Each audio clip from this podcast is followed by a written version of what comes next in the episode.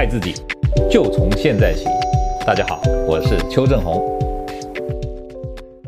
今天哈，呃，我们要回答一个问题。这个问题就是说，我们减肥期间哪些水果能吃，哪些不能吃，该吃多少，每天吃多少。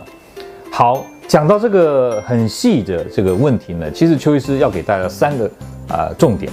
第一个重点，如果我们在减肥期间呢、我们希望这个热量减少一点，我们呢希望一样的饱足感，但是呢却能达到减肥的效果。它的原理就是你要选择能量密度低的水果。什么叫能量密度低的水果？就是体积一样多，但是它含的糖分更少，升糖指数更低，慢慢释出它的糖分的。那我想请问各位，坊间有哪些水果是这样的水果？告诉各位，三大水果一定要把它记起来。第一个就是啊、番石榴。第二个就是苹果，第三个就是番茄，哦啊，如果还可以的话啊，加上一些自己可以想象的一些纤维质多的水果。那这个苹果、番石榴跟番茄呢，我们讲说是减肥的这个最好的这个水果。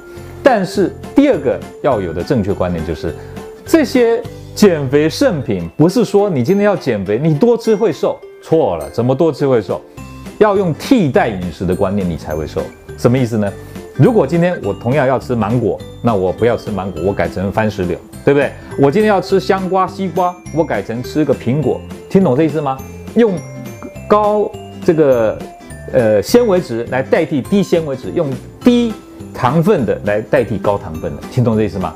这样的情况下，同样我吃了这么多水果，一样的肚子有这么大的体积，有有这么大的饱足感，可是热量降低了。好，听懂这意思哈？所以这是第二个重点。第三个重点，其实大家问的方向都有点偏差了。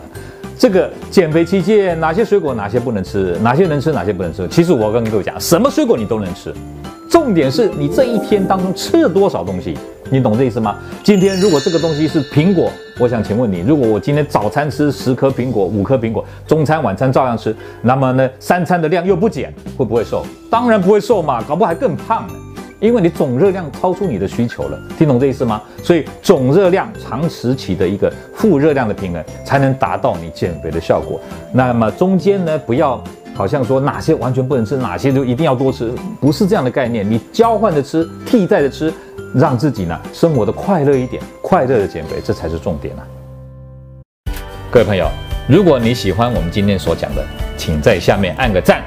如果你对我们的内容感到兴趣，想要获得最新的讯息，请按订阅。